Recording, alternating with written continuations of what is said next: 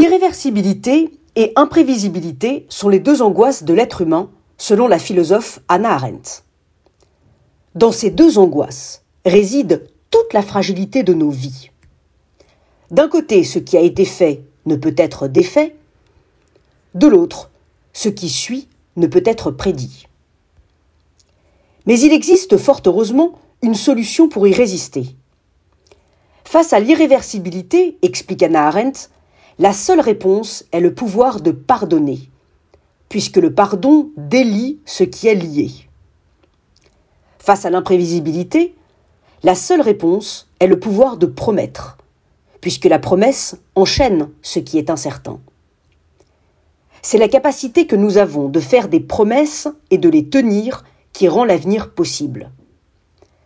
La philosophe écrit que si nous n'étions pardonnés, délivrés des conséquences de ce que nous avons fait, notre capacité d'agir serait comme enfermée dans un acte unique dont nous ne pourrions jamais nous relever.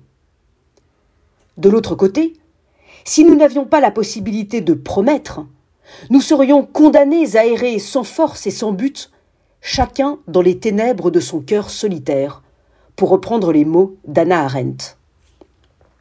Pardon et promesse.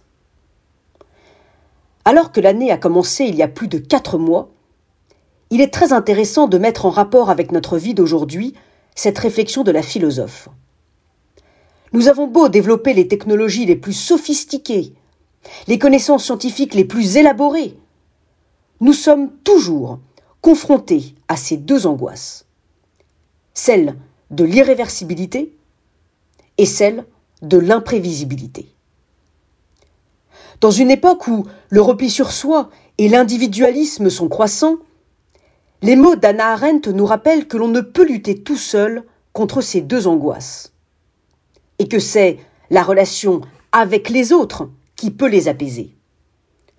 Le pardon relève en effet de la relation à deux, la promesse également.